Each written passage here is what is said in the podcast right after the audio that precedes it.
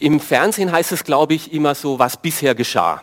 Wenn eine Serie, in der wir uns auch gerade befinden, in einer Serie von Ruth befinden, möchte ich kurz einleiten, was bisher geschah. Ruth ist ein Buch im Alten Testament, recht am Anfang der Bibel. Ein sehr kurzes Buch mit nur vier Kapiteln, aber in diesen vier Kapiteln wird uns von Ruth ein sehr bewegtes Leben geschildert, ein Leben zwischen Traum und Albtraum. Wir sind fast am Ende der Serie angelangt im vierten Kapitel und unterschiedlicher vom ersten zum vierten Kapitel könnte es kaum sein. Im ersten Kapitel drei Beerdigungen. Da befinden wir uns ständig auf dem Friedhof am Grab beim Tod. Im vierten Kapitel, da auf einmal sind wir im Kreissaal, da ist eine Geburt, neues Leben entsteht. Und so könnte man den Abschluss des, äh, des Buches Ruth so beschreiben, Noomi wird zur Omi. Also Noomi war die Frau, die ihren Mann und ihre zwei Söhne verloren hat und hoffnungslos, frustriert am Ende ihres Rates war und jetzt auf einmal hat sie Hoffnung und Zukunft. Aus hoffnungslosen Situationen wird neue Hoffnung. Aus ausweglosen Situationen neue Perspektiven. Aus Frust wird Segen. Und der ausschlaggebende Punkt war der, dass Naomi und Ruth umgekehrt sind. Sie gingen in eine Richtung weg vom heiligen Land, weg von Gott und sind umgekehrt und haben gesagt, wir müssen wieder zurück in den Segensbereich Gottes, wir müssen zurück ins, nach Israel, zurück zu Gott. Dein Gott ist mein Gott, war die ganze Hauptaussage im zweiten Kapitel. Dein Gott ist mein Gott und da müssen wir wieder hin. Und so haben sie dann auch Gott ganz, ganz neu kennengelernt. Ähm, es ist eine Liebesgeschichte entstanden. Im Alten Testament ist Gott nicht nur der gerechte und harte und strafende Gott. Hier in Buch Ruth wird er uns als der Liebhaber geschildert. Und so wie Ruth den Boas kennengelernt hat, der gnädig mit ihr umgegangen ist, fürsorglich, eine vorlaufende Gnade ihr gezeigt hat und sie diesen Boas kennengelernt hat als vertrauenswürdig, verlässlich, liebevoll und die zwei dann eine Beziehung eingegangen sind, wo der reiche Boas sich um die arme Ruth gekümmert hat, wo er dafür gesorgt hat, dass sie wieder Anteil hat am Reich Gottes, am Land Israel bekommen hat. Da ist eine wunderbare Liebesgeschichte entstanden und aus Liebe wurde Hochzeit, aus Hochzeit wurde ein Happy End. Das sind wir noch kurz zu früh. Ähm, was kommt jetzt? Jetzt haben sie sich ja gefunden. Aber die Geschichte geht weiter. Es ist noch nicht das Ende des Buches mit dem Kapitel 12, also mit dem Kapitel 4, Vers 12, wo sie dann endlich sich gefunden und geheiratet haben. Es geht weiter.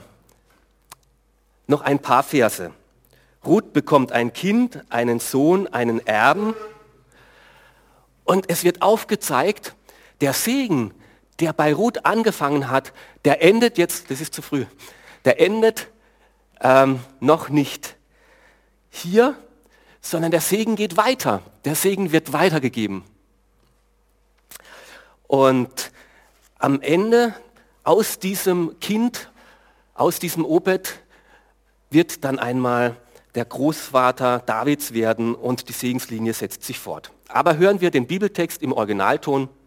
Wir haben ein kurzes Video, wo das uns äh, erzählt wird.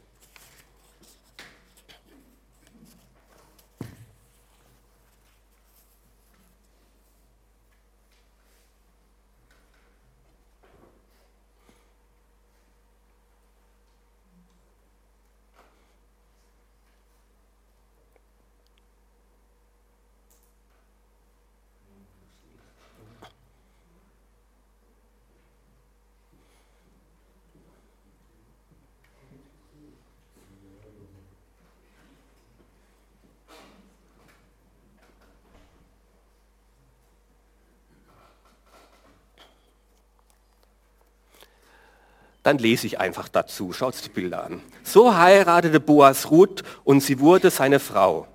Als er mit ihr schlief, ließ der Herr sie schwanger werden und sie gebar einen Sohn.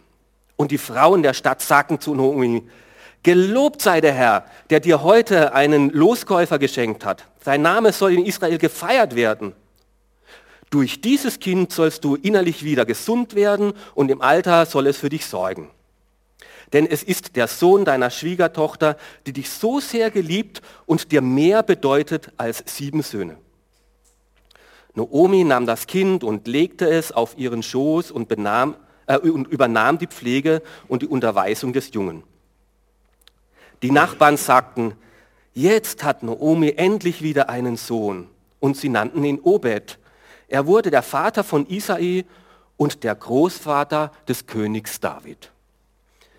Dies ist der Stammbaum, der mit Peres begann. Peres war der Vater von Herzon. Herzon war der Vater von Ram. Ram war der Vater von Aminadab. Aminadab war der Vater von Naschron. Naschron war der Vater von Salmon. Salmon war der Vater von Boas. Boas war der Vater von Obed. Obed war der Vater von Isai. Isai war der Vater von David. Ein spannendes Ende. Ein Stammbaum. Kennst du deinen Stammbaum? Jetzt brauchen wir das Bild mit dem Stammbaum. Meine Eltern haben zu Hause im Flur so einen Stammbaum, nicht genau den gleichen, aber doch einen ähnlichen hängen wo über viele Generationen unsere Vorfahren aufgelistet sind, wie viele Kinder die hatten, welche Kinder die wieder hatten und welche die wieder hatten und wie es dazu kam, dass dann eben mein Vater und meine Mutter und wir jetzt wieder und mit unseren Kindern setzt sich das eben fort. Und er wird immer größer und immer weiter in unserer Familie zumindest. Wir finden vielleicht solche Stammbäume nett, aber eher unwichtig. Und in solchen biblischen Geschichten, ich weiß nicht, wenn ihr schon mal die Bibel durchgelesen habt, so dritter, vierter Mose, wo öfter solche Stammbäume vorkommen oder im ganzen Anfang vom Matthäusevangelium finden wir auch so einen Stammbaum. Brauche ich nicht. Lesen wir mal drüber. Was kann ich damit schon anfangen? Das ist unser Denken, dass wir so denken, wichtig ist für mich mein Leben heute und jetzt. Woher ich komme, ist eigentlich nicht so wichtig. Was nach mir kommt, ist eigentlich auch nicht so wichtig. Hauptsache jetzt im Hier geht es mir gut. Für Juden, die denken da ganz anders. Die denken nicht nur in jetzt und hier und heute, sondern die denken in mindestens drei oder vier Generationen. Wo komme ich her? Wer sind meine Väter und Großväter gewesen? Und wo geht das Ganze hin? Was gebe ich weiter? An meine Nachkommen. Und deswegen heißt es auch immer wieder in der Bibel, der Vater von oder der Sohn von Ben so und der Sohn von so und so. Und die Frage, was bleibt dann auch von mir? Was gebe ich weiter? Welches Erbe hinterlasse ich einmal? Und deswegen war für die Juden, wenn ein Stammbaum dann einmal aufgehört hat, für sie war das eine persönliche Katastrophe, eine Niederlage. Dann waren sie traurig. Ihr Name ist ausgestorben. Eine Segenslinie hat aufgehört. Ich denke, es wäre sehr gut, wenn auch wir wieder in diesen größeren Zusammenhängen denken würden. Nicht nur in der Politik, in Steuerfragen, in Familienpolitik, in der Umweltpolitik, dass wir über das Jetzt hinaus, über eine Periode von vier Jahren, Wahlperiode hinausdenken würden, uns wirklich fragen würden, was kommt danach, sondern dass wir auch ganz persönlich in unserem Leben über Nachhaltigkeit nachdenken. Was kommt nach mir? Was bleibt von mir? Und deswegen das Thema von heute, einen Erben, äh, ein Erbe hinterlassen. Nicht einen Erben, es muss nicht ein männlicher Erbe sein, aber ein Erbe hinterlassen. Ich hoffe, das ist gendermäßig neutral genug. Ähm, ähm, denn Gott will nicht nur mich segnen, er will auch durch mich andere segnen. Und der Segen soll in mein Leben kommen, aber durch mich hindurch auch zu anderen fließen. Und deswegen dürfen wir uns fragen, was soll aus meinem Leben bleiben? Was möchte ich an die nächste Generation weitergeben? So, jetzt brauchen wir zwei Folien weiter. Genau. Ein chinesisches Sprichwort sagt, Willst du ein Jahr wirken, dann sehe ein Korn. Willst du zehn Jahre wirken, dann pflanze einen Baum. Willst du 100 Jahre wirken, dann erziehe ein Kind. Gott möchte, dass ein Leben, dein Leben eine Segenslinie hinterlässt, die weit über dein Jetzt und Hier und heute hinausgeht. Gott möchte, dass der Segen, den Gott dir schenkt, durch dich hindurch, das Leben von anderen befruchtet und bereichert. Und eine Möglichkeit ist eben dadurch gegeben, wenn wir Kinder bekommen und sie erziehen. Aber auch wenn wir keine eigenen Kinder haben, können wir trotzdem etwas an die nächste Generation weitergeben, indem wir Paten werden, indem wir Mitarbeiter werden im Kindergottesdienst, in der Jungschar, in der Jugendarbeit, indem wir Wahlomi werden für Nachbarskinder und so weiter. Und ganz bewusst in einer Zeit, wo Kinder zwar gewollt und gewünscht werden, aber dann in der Realität doch ganz schnell zur Belastung werden oder als Belastung angesehen werden, wo es so viel Angst gibt vor einem Karriereknick, wo es Angst gibt vor der Armutsfalle, wo Kinder möglichst früh in Kinderkrippen gesteckt werden und möglichst lange in Ganztagsschulen gehalten werden. Was in gewisser Hinsicht ich alles auch verstehen kann, warum das so ist und woher das kommt, möchte ich aber auch ganz bewusst auch Gottes Sicht über Kinder mitteilen oder möchte Gott uns seine Sicht über Kinder mitteilen und das möchte ich heute tun, eben unter diesem Thema ein Erbe hinterlassen. Erster Punkt, Kinder sind ein erfrischendes Geschenk Gottes. Zuerst und vor allem sind Kinder ein Geschenk und keine Belastung. In Kapitel 4, Vers 3 haben wir gelesen oder hast du gehört, so wurde Ruth Boas Frau und der Herr ließ sie schwanger werden. Kinder sind also ein, ein Wunder Gottes. Gott selber hat es geschenkt und geschafft. Gott selber hat neues Leben ins Leben gerufen. Und auch bei allem, was wir heute wissen über die Fortpflanzungsmedizin und was inzwischen möglich wird, was wir dafür tun können, dass Kinder auf die Welt kommen und was wir dagegen tun können, dass es nicht zum falschen Zeitpunkt passiert, dennoch nimmt das, was hier steht, stimmt immer noch. Gott schenkt. Jahwe schafft. Der Herr ließ neues Leben werden. Und wenn Kinder gezeugt und, auf, und äh, ein neues Lebewesen entsteht, hat das nicht nur eine menschliche, horizontale Dimension. Es hat auch eine geistliche Dimension, dass Gott das will und neues Leben schafft. Und deswegen ist Leben von Anfang an wertvoll, weil Gott es will. Ganz unabhängig, ob die Eltern das geplant, gewollt haben und dieses Kind lieben. Es ist ein wertvolles Geschöpf, weil es Geschöpf Gottes ist, weil Gott es will. Und wie wertvoll ist es, wenn wir das unseren Kindern mitteilen? Ich habe viele, viele Jahre Jungschar gemacht und das, Lieb, das Lieblingslied auf Jungscharlagern ist ganz oft Du bist du. Du bist ein Gedanke Gottes, ein genialer noch dazu. Du bist du. Das singen die Kinder so gerne, weil sie es hören wollen, weil sie spüren müssen. Ich bin geliebt von Anfang an und gewollt. Kinder sind ein wunderbares Geschenk Gottes und sie erklären uns, wie Gott ist. Als Erwachsene wissen wir ja, Gott liebt mich, Gott ist für mich, Gott nimmt mich bedingungslos an. Das haben wir gehört und das glauben wir auch. Aber dann, wenn wir eigene Kinder bekommen, dann spüren wir das. Dann erleben wir das. Ich habe mal gesagt, bei der Geburt passieren zwei Dinge. Wenn das Kind auf die Welt kommt, schießt bei der Frau die Milch ein und beim Mann die Liebe. Bei mir war das so. Ich weiß nicht, ob es bei jedem so ist, aber bei mir war das so. Da kommt ein kleines Zwutschgal raus, ist gerade mal 20 Sekunden alt. Du hast es vorher nicht gesehen, du hast es nicht gekannt. Es hat noch nichts getan außer Mäh. Und du hast eine Liebe und ein Dafürsein und ein Verantwortungsbewusstsein für dieses kleine Zwutschgal. wo du nicht weißt, woher kommt das jetzt auf einmal. Und so liebt dich Gott. Von Anfang an.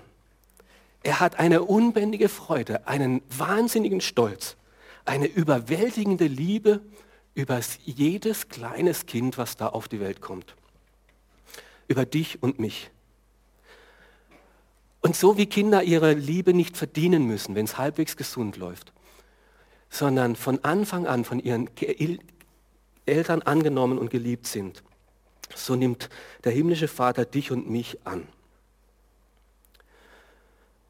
Leider ist es nicht ganz so leicht, dass diese überwältigende Liebe dann auch beim Älterwerden immer so da bleibt. Ja? Und dann müssen wir das lernen. Und Kinder lernen uns so viel. Was heißt es jetzt im Alltag bedingungslos, hingebungsvoll zu lieben, wenn das Kind zahnt und nächtelang durchschreit und ich nicht zu meinem Schlaf kommt? Oder noch besser, wenn die äh, Kinder, wenn sie älter werden, nächtelang nicht nach Hause kommen. Was heißt es da dann, bedingungslos zu lieben? Kinder sind ein Geschenk Gottes, die uns sehr, sehr viel lehren und beibringen sollen. Kinder, ist das zweite, machen Freude. Wir haben hier gelesen, dieses Kind, dieser Sohn wird dir viel Freude schenken und sich um dich kümmern, wenn du einmal alt geworden bist. Naomi, die Omi, war durch die Härte des Lebens gezeichnet worden. Sie war bitter geworden. Die Welt ist ungerecht. Es passiert so viel Not und so viel Schlechtes. Aber durch dieses Enkelkind ist neue Lebendigkeit, neue Leidenschaft, neue Freude, neues Jungsein wieder in diese alte Oma gekommen. Und so halten uns Kinder jung und beweglich. Ich freue mich, dass ich sowohl Söhne wie Töchter habe, weil dann kann ich alles auskosten beim Spielen. Also dann kann ich wieder toben und Quatschen machen, dann darf man wieder Schneeballschlachten machen, darf man wieder Kissenschlachten machen äh, und dann darf man kuscheln und äh, Kinder bringen eine Leichtigkeit ins Leben. Kinder leben auch im Hier und Jetzt. Und, und dann hat man Sorgen, macht sich große Gedanken, kommt von einem vollen Arbeitstag nach Hause und die Kinder kommen daher, Sorgen, was ist das? Ich will jetzt mit dir spielen. Ähm, und, und schon bist du ganz im Hier und Jetzt und da. Und, äh, und ich will jetzt schaukeln und schaukeln und schaukeln und dir ist schon Fahrt vom vielen Schaukeln und das Kind genießt es jetzt. Jetzt ist schön, warum was anderes machen? Badewannen planschen stundenlang, warum nur kurz duschen? Es ist doch viel schöner, lange in der Badewanne sitzen.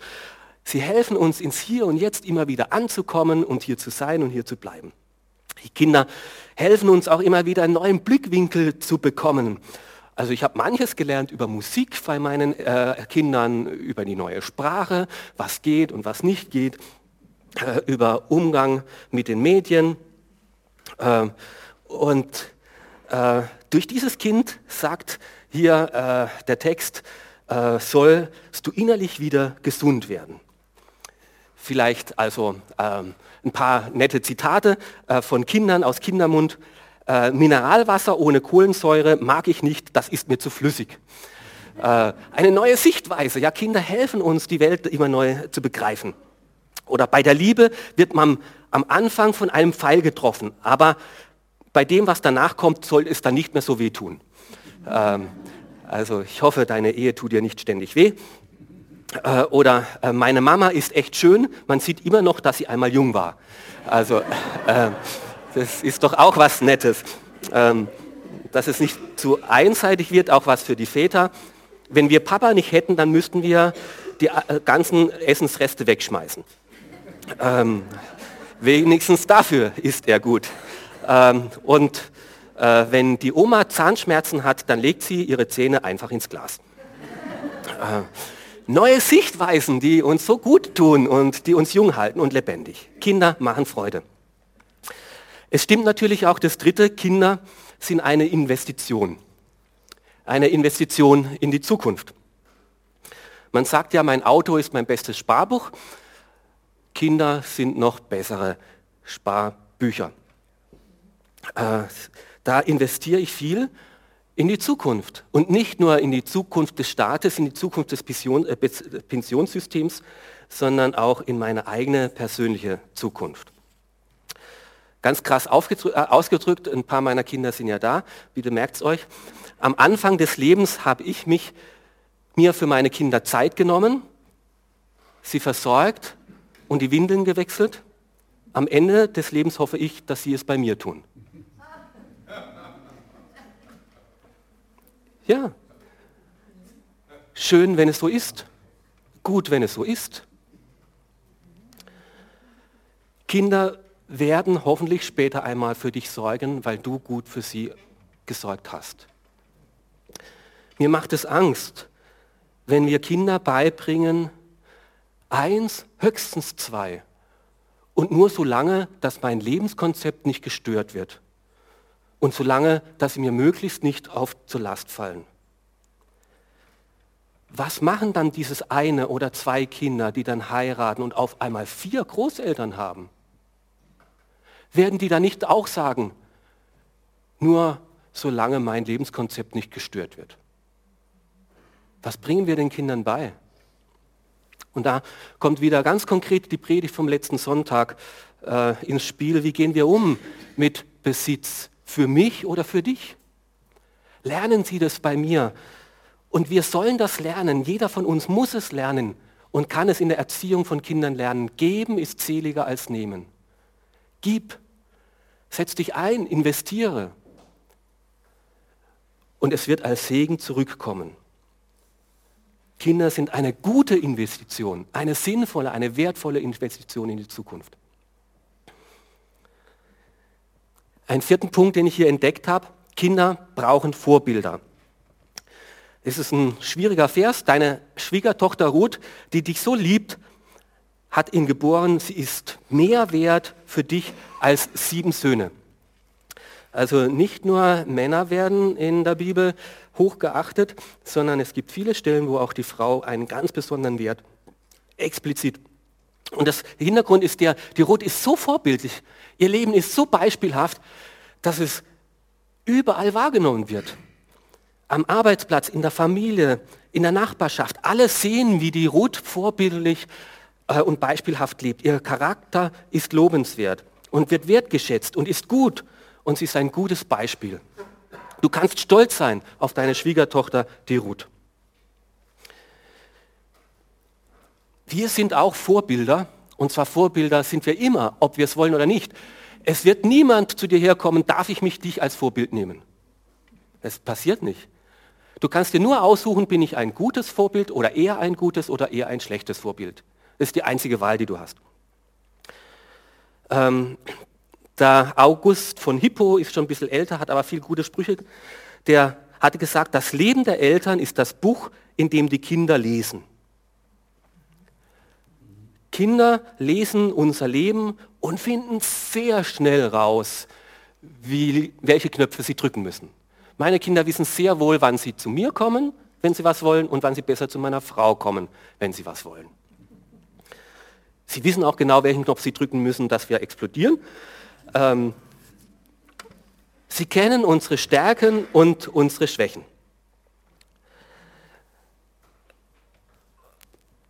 Und diese Vorbildfunktion, Kinder brauchen Vorbilder und sich das bewusst zu machen, das hilft uns. Ich will ein gutes Vorbild sein. Ich will ja mich weiterentwickeln. Ich will ja nicht nach der Pubertät stehen bleiben, sondern ich will ja wachsen in meiner Persönlichkeit ähm, möchte ich äh, ein paar Punkte kurz erwähnen, wo wir aufpassen müssen äh, in unserer Vorbildfunktion. Du bist ein Vorbild in deiner Loyalität. Es ist nicht erlaubt, wenn du mehrere Kinder hast, dass du eines davon bevorzugst.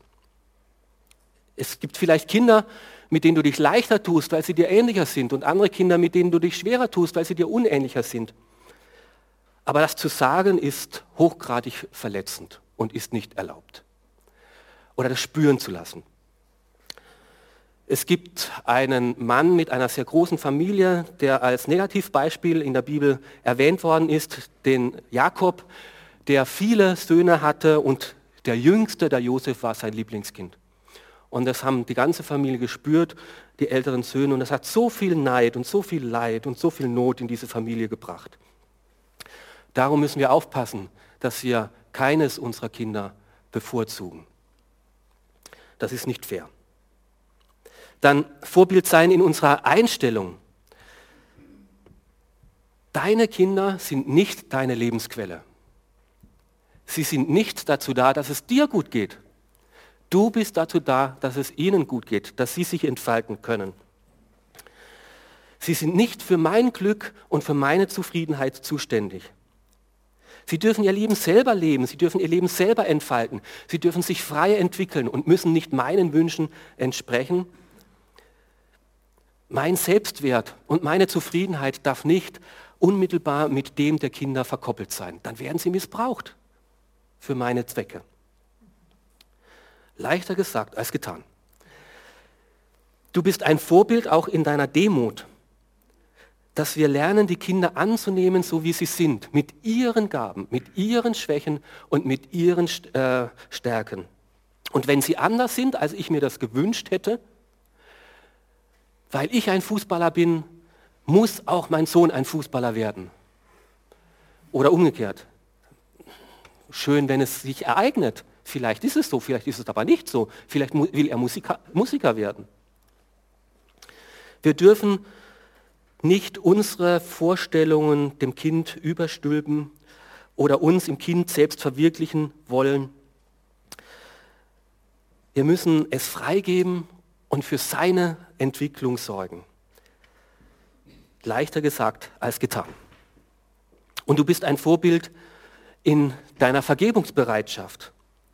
Kinder müssen, dürfen, sollen hören, dass auch die Eltern sagen, es tut mir leid, ich habe einen Fehler gemacht, ich war gereizt, ich war gestresst, bitte kannst du mir vergeben. Wo sollen sie sonst lernen, dass man Fehler eingestehen und sich wieder versöhnen kann? Kinder brauchen solche Vorbilder und wir sollen darin lernen, immer bessere zu werden. Und ein letztes, Kinder brauchen auch die Liebe. Oder ich wusste nicht so richtig, ähm, ob ich schreiben sollte, brauchen auch Bezie beides Beziehung und Erziehung, weil dieser Vers hier, der Vers 16, bringt es zum Ausdruck. Naomi nahm das Kind und legte es auf ihren Schoß und übernahm die Pflege und Unterweisung des Jungen. Naomi wird eine Omi und sie wird eine liebevolle, eine fürsorgliche, eine pflegende, eine helfende, eine erziehende Großmutter. Vielleicht doch ganz kurz, jedes Kind kommt mit einem Liebestank oder jeder Mensch hat einen Liebestank und kommt mit einem Liebestank auf die Welt und der ist erstmal leer und der muss gefüllt werden. Und etwas vereinfacht ausdrückt, aber es ist, geht in diese Richtung. Wird der Liebestank gefüllt in den ersten Lebensjahren, dann zeigt das Kind ein gesundes Verhalten. Bleibt dieser Liebestank leer, dann legt das Kind ein auffälliges Verhalten an den Tag. Und wir dürfen mithelfen, dass Menschen groß werden mit einem gefüllten Liebestank. Wir dürfen Liebe schenken, investieren in eine liebevolle Zukunft. Wie kann ich das machen? Ganz kurz, durch Augen- und Blickkontakt. Durch den Kontakt kann ich so viel sagen. Bin ich stolz auf dich, wenn du in die Küche kommst oder zornig? Freue ich mich an deiner Gegenwart? Oder bin ich leer und nur mit mir beschäftigt und nehme den ganzen anderen, den anderen gar nicht wahr, bin eigentlich gar nicht für ihn da? Durch Liebe, ach, wenn wir unsere Kinder doch immer so anblicken würden, wie als da, wo sie im Kinderbett mit, ein, mit einem halben Jahr gelegen sind. Das würde unseren Kindern so äh, gut tun, diesen Liebestank zu füllen. Mit Stolz und Dankbarkeit schaue ich meine Kinder an. Dann durch Berührung und Körperkontakt. Natürlich ist das Stillen wichtig. Das heißt ja auch, Naomi nahm das Kind nicht nur auf den Schoß, sondern auch an die Brust weil da so viel Wärme, so viel Herzlichkeit, so viel Hautkontakt, so viel Nähe vermittelt wird. Bei kleinen Kindern geht es ja noch leicht. Die kommen selber, ja, so vorhin haben wir es gesehen, Hans musste dem äh, da Emma nicht nachlaufen. Emma kommt selber und holt und fühlt sich diesen Körperkontakt. Ja, bei Älteren, die können dann wegrennen, ja, und tun das auch. Da wird es komplizierter, wie wir da, ähm, aber uns zu entscheiden, ich will auch äußerlich meinem Kind zeigen, dass ich zu ihm stehe, dass ich es schätze, dass ich es mag. Ich möchte, dass Verbundenheit sich irgendwie auch äußerlich, körperlich ausdrückt. Und ungeteilte Aufmerksamkeit, dass Kinder erleben, die Eltern haben immer wieder auch ganz Zeit für mich, sind ganz da jetzt für mich. Das passiert oft nicht einfach so. Okay, es gibt manche Kinder, die fordern das. Und wenn du jetzt nicht aufschaust vom Zeitung lesen, dann schmeiße ich die Tasse runter oder sowas. Ja? Okay, es gibt solche Kinder, die fordern es, aber es gibt auch andere, die ruhig und brav sind und die dann auch leicht untergehen. Dabei brauchen die die Aufmerksamkeit genauso. Die sagen nur, wenn ich nichts sage, fällt es denn überhaupt jemanden aus, dass ich, auf, dass ich da bin? Werde ich wahrgenommen, auch wenn ich nichts sage? Und sie brauchen genauso unsere ungeteilte Aufmerksamkeit. Wenn wir so Liebe verschenken, und das ist nicht leicht, immer wieder muss ich mich dazu entscheiden und bewusstes Wollen, ich möchte den Liebestank füllen und für andere äh, Liebe schenken, dann entstehen gereifte und, persönlich, äh, und gefestigte Persönlichkeiten. Natürlich zuerst und erstmal in meiner Familie, aber das kann ich auch darüber hinaus tun. Ich kann auch Paten, ich kann auch Kindern in der Jungschar, Kindern in der Gemeinde, Nachbarskinder Liebe schenken, wo sie sagen, das ist ein Mensch, der für mich wertvoll ist.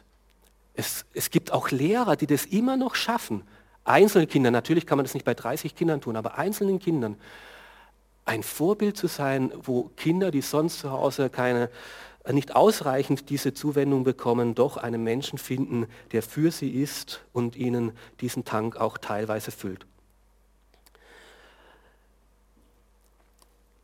Und jetzt bin ich eigentlich so am Schluss. Ganz am Ende dieses dieser Geschichte von Ruth steht dann dieser Stammbaum. Und wie gesagt, ich anfangs gesagt habe, für uns scheint es langweilig zu sein, aber dabei ist es gar nicht langweilig.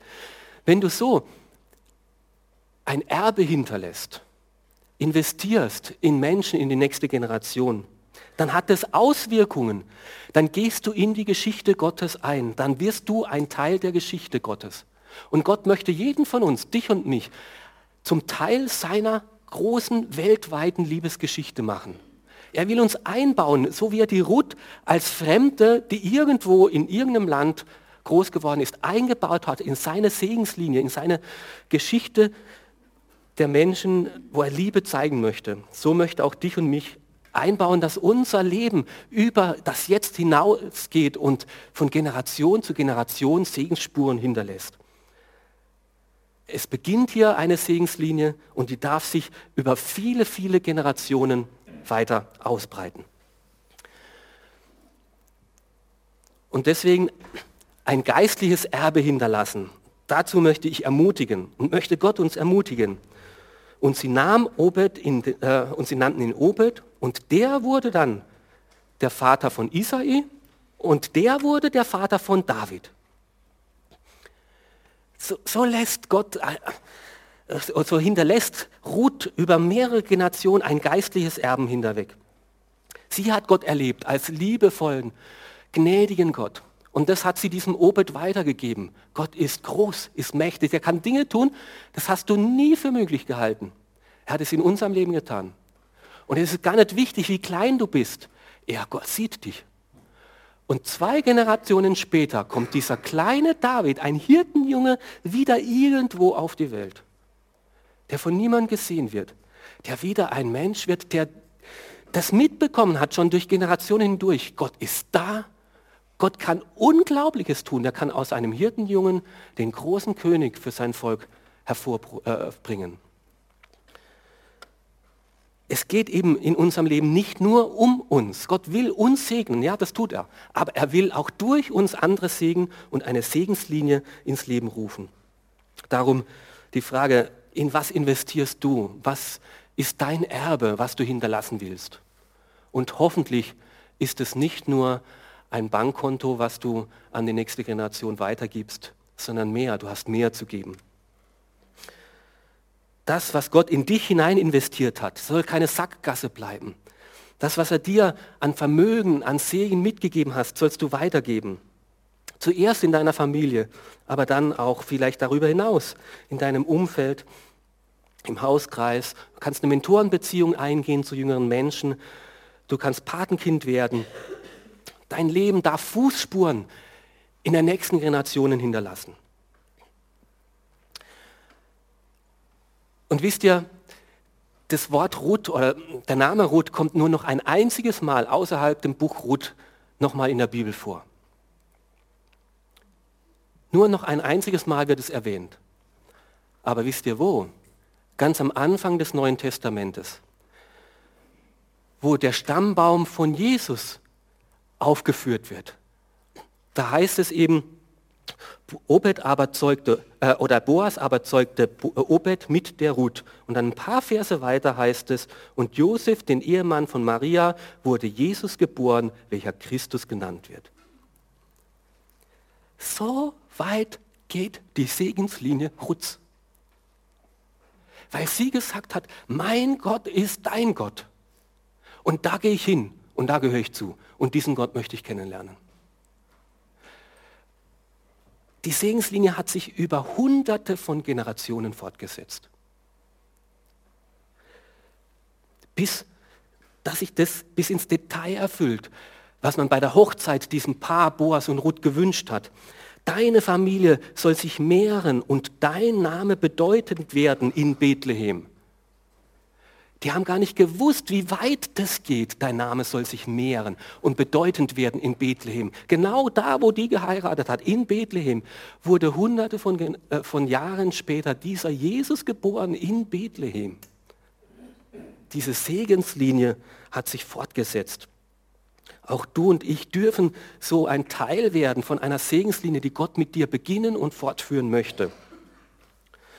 Deswegen nimm das ganz persönlich für dich Für Gott bist du unendlich wertvoll. Du bist ein Geschenk. Er freut sich zutiefst über dich von Anfang an. Er investiert in dich und er investiert auch in deine Zukunft. Er freut sich, wenn du dich ihn als Vorbild nimmst und sich an ihm orientierst. Und er will dir überreich seine Liebe schenken. Nimm das an und gib es an andere weiter. Es darf etwas werden, von dem du jetzt noch nicht zu träumen wagst. Gott kann es tun aus unserem Leben. Gott kann mit dir und mit mir Geschichte schreiben, nicht nur in meinem Leben, sondern weit über mein Leben hinaus. Amen.